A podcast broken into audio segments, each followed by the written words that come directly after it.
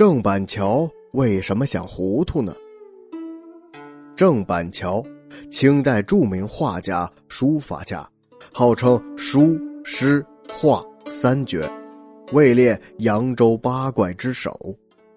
他留给后人的《糊涂经》却成为了人们做人经商的指导思想。那《糊涂经》到底有怎样的魅力呢？聪明难，糊涂难。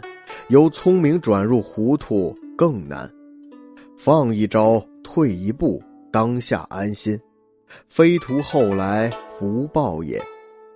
这就是郑板桥的《糊涂经》，他告诉人们，一个真正聪明的人，在别人看来是糊涂的，而糊涂的人其实是聪明的。但一个看起来聪明的人，未必能达到糊涂的境界。事事不如意者十之八九，如果事事都争强好胜、争名夺利，那到头来终究会落个一场空，还不如糊涂一些。这样，我们在面临困难和挫折的时候，就不要那么认真。人生难得糊涂，糊涂了你也就释然了，你会在糊涂中浑然大悟，会在糊涂中超越自我。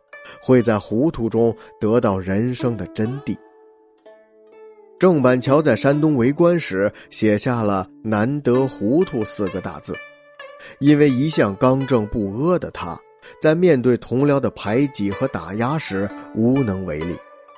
他一面嬉笑怒骂，一面却心灰意冷。他写“难得糊涂”，或许是他当时心情的真实体现。其实。难得糊涂是一种人生阅历，只有经历过人情冷暖、岁月沧桑的人，才能体会到这种糊涂的智慧。心中有大目标的人，自然会大行不顾细谨，大礼不辞小让。有这样底蕴的人，常常以平常心对待周围的人和事。他们懂得非淡泊无以明志，非宁静无以致远。他们也看透了事物，看破了人性，在纷繁复杂的世界里，能够坦然的以糊涂之心对待世界，何尝不是一种大智慧呢？